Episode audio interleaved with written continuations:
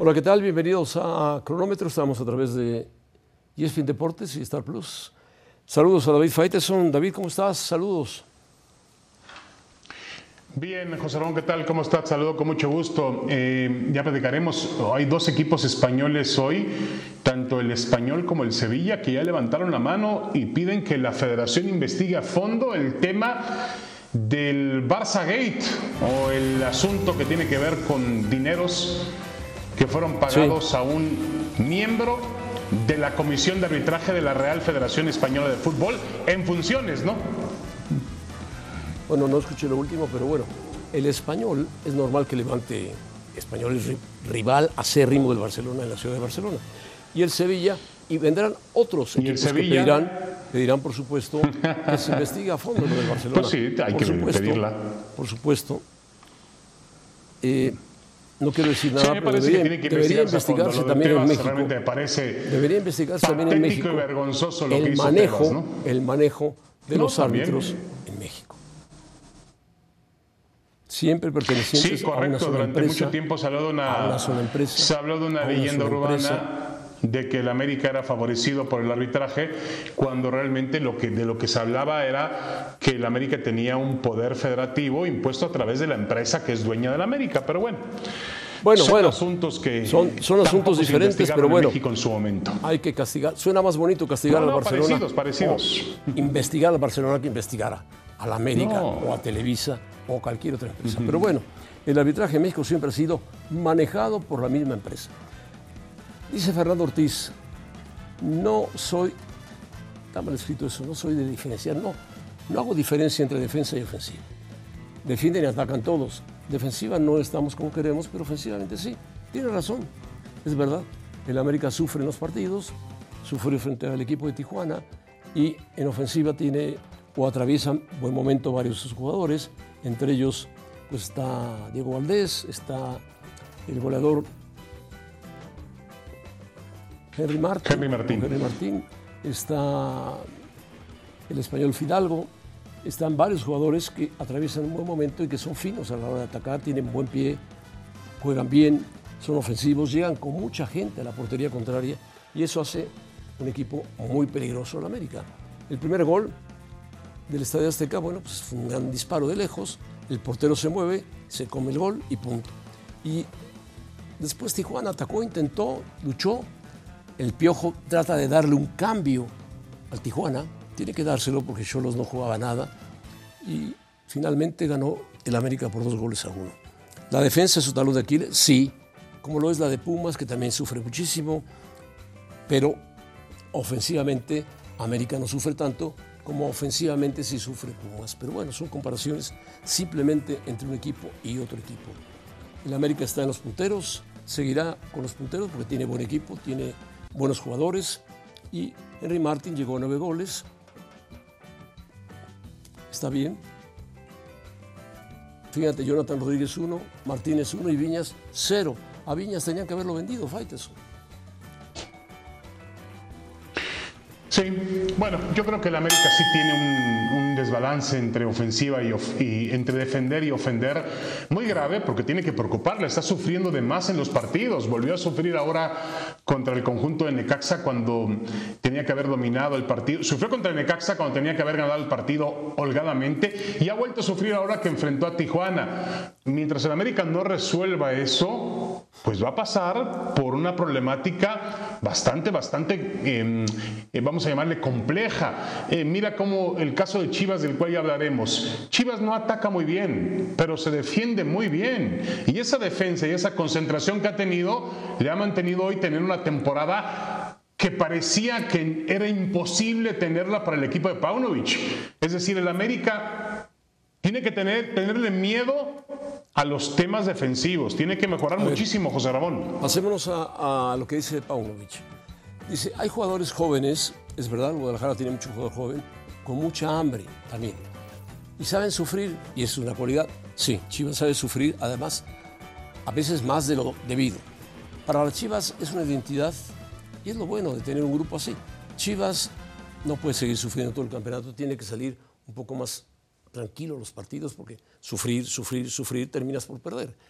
o terminas por no ganar partidos. Antes le pasaba eso. Ahora parece que el serbio o macedonio, como quieran decirle, de donde, nació, eh, ha encontrado la forma de que Chivas marque goles. No, pero a ver, José Ramón, hay que dejar las cosas en claras. Y se, defiende, y se defendió.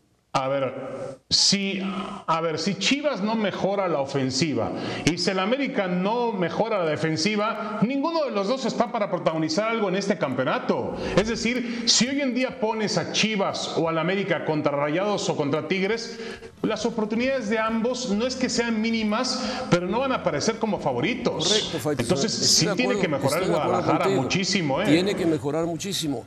Pero dentro de las expectativas que tiene y que tú te impresionas, dices 15 puntos, ¿cómo? Debería tener no, dos no, no, pero ¿qué expectativas? Expectativas de equipo chico, José Ramón. Por favor, las expectativas de Chivas, desde que yo tengo uso de razón, fueron las de conseguir el campeonato. ¿Por qué le quitas a Chivas esa responsabilidad? ¿Por qué? No, yo no le quito la responsabilidad. Oblígalo, empújalo que busque el título. Le estás llamando equipo chico al Guadalajara. Me parece una falta de respeto de tu parte. No, no, no, no, no, cambies, no cambies mis palabras.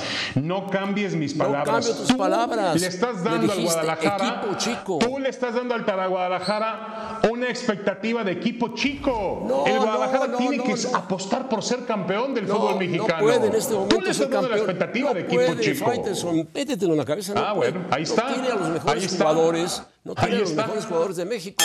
No los tiene. ¿Cómo va a ser campeón? si no tiene a los mejores jugadores de México. Bueno, ha hecho una temporada, ha hecho una temporada sublime, excepcional en el inicio. Eh, bueno, perfecto. Si mejora ofensivamente hablando, lo de sublime y Guárdalo. lo ha hecho. El Guadalajara ha hecho, lo, que ha podido. Ha hecho lo que es ha decir, podido. ha hecho una temporada para pelear por el título. Lo que ha podido. Ha hecho puntos para pelear por el título. No, no va a pelear por el título, Faiteson. No tiene los Pero hoy en día tiene que mejorar muchísimo. Punto. Ah, no. Si no tiene los mejores jugadores de México, ¿cómo va a pelear por el título? Vamos. Si su delantero bueno, Macías se vuelve a bajas las lesionar. expectativas de Chivas. Bueno, eh, Bueno, las expectativas de ¿qué quieres Chivas es pelear, pelear por meterse a la las clasificación y esperar a ver qué pasa. Esperar a ver qué pasa. Punto, nada más. Bueno, donde no saben qué, qué hacer es que en Bueno, Cruz Azul, José nunca han Ramón, sabido qué parece hacer. que no saben lo que quieren en Cruz nunca Azul. han sabido qué hacer en Cruz Azul. Y teniéndote a ti de consejero, aquí el problema no solamente es que no saben qué consejero, hacer. Faitelson, tenía que saber qué hacer. No, yo no soy consejero, no, no, Por no. fuera, yo soy por consejero. fuera, Tú- por yo soy fuera, consejero de Cruz. Azul, tú eres de Sí, Chivas. por fuera, Tú el eres de. Chivas No, y además no no, le das a Chivas. La expectativa de ser campeón. No, Imagínate. no, yo no doy expectativa de ser Pero bueno, Faitelson. hablando del tema, hablando del tema de Cruz Azul. Expectativas, porque tú dijiste 15 puntos, ¿cómo es posible? Bueno, pues levanta expectativas nada más hasta ahí, pero no de ser Bueno. campeón, Faitelson. Tú ya tienes tus campeones, Tigres y Monterrey, no hay más. Y por ahí el América, que es tu favorito, pero nada más. De acuerdo. Los demás valen madre De acuerdo, para bueno, ti. eso dicen Valen los números. madre. Ahora, este Cruz Azul, este Cruz Azul que ganó 3 por 1 en Puebla el viernes por la noche, realmente, José Ramón, creo que sigue viviendo a la deriva de lo que haga o deje de hacer esa directiva. Porque, a ver, anunciaste que te entrevistaste con entrenadores la semana pasada. Estoy de acuerdo que no te alcanzó para nombrarlo el viernes, que, de- que Joaquín Moreno hizo un buen trabajo con Joel Wiki ante un Yo- equipo no- yo no de un nivel muy bajo el como el del. Puebla. Yo le pregunté a Hugo Sánchez, ¿te refieres a Hugo Sánchez? Le pregunté a Hugo Sánchez si él se sentía capacitado y quería ser dire- dire- eh, técnico de, Cruz Azul. Dijo que sí. Yo no dije que tú anunciaste un entrenador, dije que Cruz Azul se entrevistó con bueno, entrenadores, bueno. con candidatos para nombrar un técnico. ¿Por qué no lo nombró? Al final del día la pregunta es ¿por qué no lo nombró? Ya. ¿Por qué? Porque nombró un interino mientras hace números y ve quién es más barato, quién es, es, es mejor, quién se... Sí, bueno, mientras hace números se le va el torneo. Luego Bueno, llega el otro entrenador en bueno. lo que toma la batuta el del equipo y se le va el torneo. Habla Ahora, con tu contacto y si dile, en Cruz Azul creen que Joaquín apúrense. Moreno, que Joaquín Moreno, si en Cruz Azul creen que Joaquín Moreno puede llevarlos a la tierra prometida o a pelear por el campeonato, pues me parece que están equivocados, ¿no? Moreno eh, manejó bien el equipo, pero insisto, enfrentó al Puebla, un rival de una muy dudosa calidad. No tiene calidad en Puebla para competir arriba. Punto. Bueno, el triunfo de bueno. Cruz Azul es muy holgado y muy contundente, pero no vale para tanto. Pero, Faitelson, dime en una liga cuántos equipos compiten arriba. Siempre compiten dos o tres en cualquier liga del mundo. En cualquier liga del mundo. Pero no, no, en México compiten más. No hables de España, José Ramón. En México compite el Pachuca, compite Santos, compite Tigres, compite el América, compite el Toluca, compite el León. competir es una cosa. La otra es ganar la liga. Por favor, Faitelson, por Dios, por Dios. Bueno, competir, competir. Ah, ¿quién es el campeón? El Pachuca es el campeón. El Pachuca es el, Pachuca es el campeón del fútbol mexicano, eh, te lo recuerdo. Y, jugó la final con Toluca, ¿eh?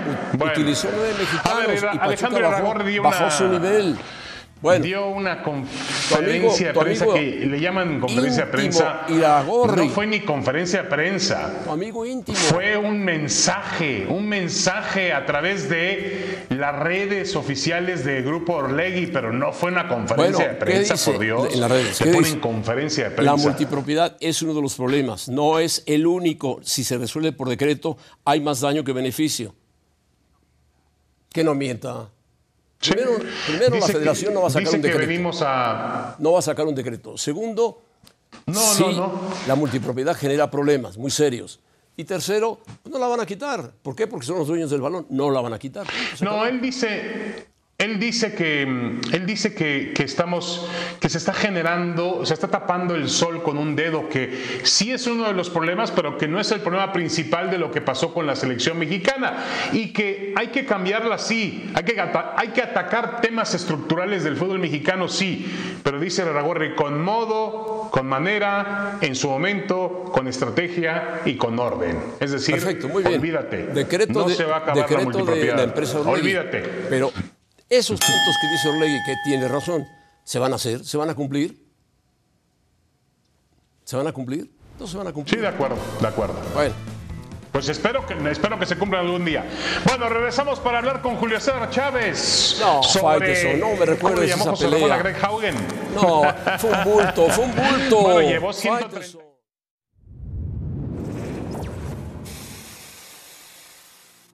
Fue un 20 de febrero pero de hace 30 años. Se rompió un récord de asistencia en el Estadio Azteca. 132.274 personas se unieron en el Coloso de Santa Úrsula Coapa para alentar al gran ídolo del boxeo mexicano, Julio César Chávez. I see it as, you know, 60 of the guys he fought were just Tijuana cab drivers that my mother could have knocked out. El mejor libra por libra del momento enfrentaba a Greg Haugen para defender el campeonato superligero del Consejo Mundial de Boxeo, con una marca de 84 peleas invicto. Chávez, el rey del pugilismo, aseguró que no tendría piedad ante el estadounidense, quien previamente menospreció su carrera. La verdad que a Hogan, a Hogan sí no le voy a tener nada de compasión. El estadounidense no fue rival. En el quinto asalto, el referee terminó la pelea 54 segundos antes por nocaut técnico. Récord Guinness y triunfo para Julio César Chávez. 30 años después, nadie, nadie ha podido reunir a tantas personas en el Azteca como lo hizo Julio la noche del 20 de febrero de 1993. Una jornada, una velada memorable el gran César en el coloso de Santa Úrsula.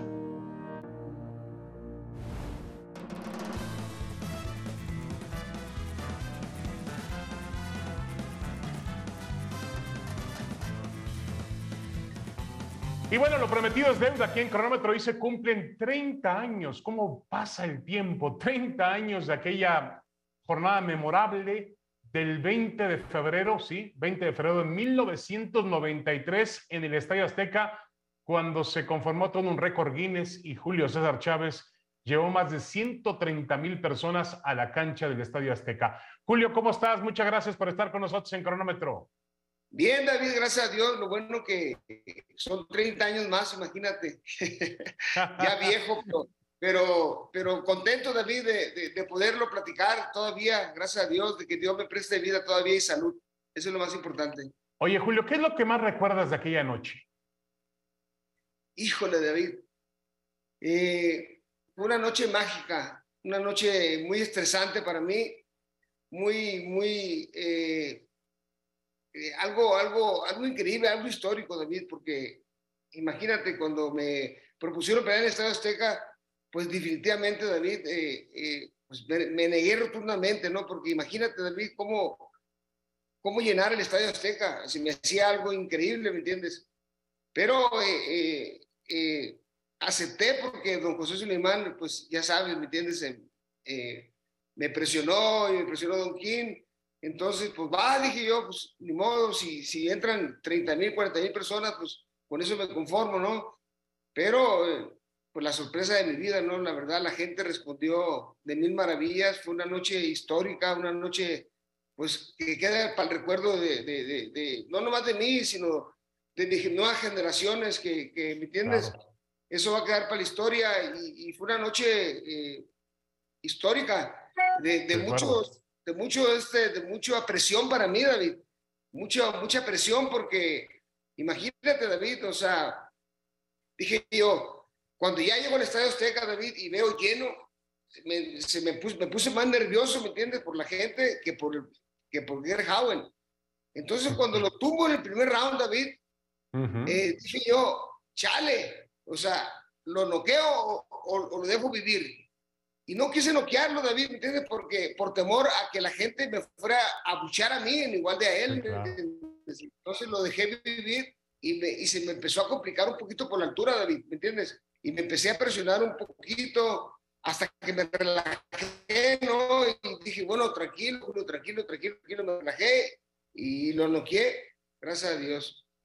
Sí, la, la verdad es que parecía imposible, Julio, llenar el Estadio Azteca, que todavía tiene un aforo para boxeo más grande que para un evento de fútbol, de fútbol americano, cualquiera. Es decir, Em, el aforo para, para, para, el boxeo aumenta a 136 mil, cerca de 140 mil espectadores. Ahora, Julio, mucha gente que no podía pagar un boleto para ir a Las Vegas o incluso para pagar el pay-per-view, ese día aprovechó porque había precios muy populares para ir a verte. Sí, con esa condición eh, eh, acepté yo, ¿me entiendes? Le dije a Don King que los precios los pusiera baratos para que la gente la gente más humilde fuera a verme pelear, ya que mucha gente no podía pagar el pay-per-view que, que eran mis peleas, David. Acuérdate que en ese tiempo yo peleaba puro pay-per-view en México, entonces mucha gente no tenía, pues ni siquiera para pagar 20, 30 pesos. Entonces, eh, sí, fue una noche, como te digo, David, donde, donde, donde los, ¿cómo se dice? se, se juntaron las estrellas yo me acuerdo, Julio, cuando salías al ring con México lindo y querido, que fue un momento espeluznante. El himno lo cantó Manuel Mijares, si no me equivoco, lo hizo también muy bien.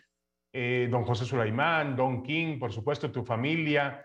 Realmente fue una noche muy, muy especial en tu carrera. ¿Qué opinas que hoy en día Saúl El Canelo Álvarez haya anunciado que su siguiente pelea el 6 de mayo será en Guadalajara, aparentemente en el Estadio Jalisco, Julio?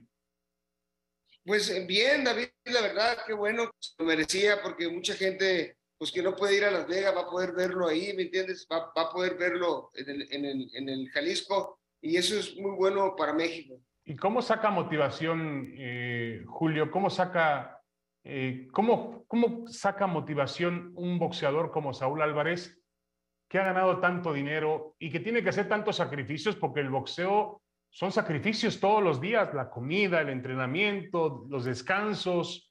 ¿Cómo saca una motivación cuando ya ha ganado tanto? Mira, David, eh, eh, yo creo que la motivación de Saúl es eh, ganarse a la gente, ¿me entiendes? Ganarse el cariño, el respeto de la gente es lo que lo motiva a Saúl, ¿me entiendes? Yo creo que Saúl está haciendo esta pelea en Guadalajara para ganarse su gente, ¿me entiendes? Para sentirse arropado, ¿me entiendes? Ahora vamos a ver si lo logra, ¿no, David? Si lo logra. Eh, eh, ya ves que siempre ha habido mucha, mucha controversia con Saúl, ¿no? A mí en lo particular se me hace un peleador, eh, un gran peleador, la verdad, y un peleador que donde se presenta llena, y, no dudo que va a llenar el Jalisco, pero, pero sentir el, el, el, el cariño de la gente, tú David, eso es lo más importante para Saúl ahorita, yo pienso, ¿no? Claro, y había, eh, Julio, lo mismo que pediste tú. aquí habría que pedir o tendría que pedir el Canelo o las autoridades en, Jalisco, en Guadalajara. Veo al gobernador Alfaro muy pendiente de, esta función, que realmente se dieran boletos muy baratos para que la gente pudiera ir. No, y se tienen que dar, Saúl, tú, tú, David, porque si no la gente, pues la gente de escasos recursos no va a poder ir, a, no, no va a, poder ir a ver el, el box, ¿me entiendes? Porque si van a cobrar como lo cobran en Las Vegas, pues no creo que la gente vaya a funcionar, ¿me entiendes? Julio, nos da mucho gusto verte bien a 30 años de distancia de aquella noche con Greg Hauer, una de las más memorables en la historia del boxeo mexicano y supongo que de tu carrera. ¿En qué lugar pondrías aquella noche en el Azteca en tu trayectoria? No, sí, definitivamente tú, David, este, tuve grandes peleas, ¿me entiendes? Eh, eh, pero definitivamente esta del Estadio Azteca, pues me quedo con esa, David, me quedo con esa, sobre todo por la gente, no por, no por la pelea, no por el peleador, me quedo por el ambiente, por el ambiente que viví esa noche, donde todo México se me entregó, fue una noche mágica, una noche histórica que va a quedar para el recuerdo de, de, mis, de mis nuevas generaciones y, y, sobre todo de las nuevas generaciones de, de mexicanos. Correcto. La noche más memorable de toda tu carrera, Julio. Sí, definitivamente. David, imagínate, caminar por la, durar 12 minutos para subir al ring, David, eh, fue algo histórico, ¿me entiendes? No cabía un alma. No, no, y no solamente, como tú bien lo dices, no solamente peleabas contra Greg Haugen, peleabas también contigo mismo por la presión de no fallarle a esa gente. Sí, sí, lo dices perfectamente bien. Eso fue, eh, eh, tenía muchos sentimientos encontrados, ¿me entiendes? Porque imagínate, David, cuando lo tuvo en el primer round, y dije yo, a la madre, dije yo, si lo noqueo aquí, la gente me va a mentar la madre a mí, en igual de metérsela a él, ¿entiendes? Entonces lo dejé vivir, pero gracias a Dios, ¿me entiendes? Le empecé a pegar una paliza y, y, y el final, pues tuvo, tuvo de, de, histórico, ¿me entiendes? La gente se volvió loca y la gente al final de, al final de todo, David, la gente salió emocionada, contenta. De acuerdo. Julio César Chávez, Julio, a 30 años de la pelea con Greg Haugen, y de haber llenado la cancha, bueno, no la cancha, todo el Estadio Azteca. Julio, muchas gracias, felicidades. Saludos, mi David, un abrazo. Bueno, pues sí, felicidades a Julio César Chávez. Yo estoy seguro, y se los firmo aquí mismo, con un cheque en blanco, que Faitelson no acudió al Estadio Azteca a ver esa pelea. No acudió, así de fácil. No, sí acudí, sí acudí. Ahí estuve, ahí estuve, José Ramón. Pero fue y... esta, esta situación, ya quitando Chávez, es un dardo para el Canelo, un dardo directo al Canelo. O llenas el Jalisco, o Chávez llenó las Azteca. por Dios, por Dios, por Dios. bueno, el rival John Ryder, el John Ryder será muy parecido a Greg Haugen, ¿eh? Eso te lo puedo garantizar. Ya nos vamos, José Ramón, gracias, saludos. Dale, también llenaron el, el, en Wembley, también lo llenaron Wembley, ¿eh?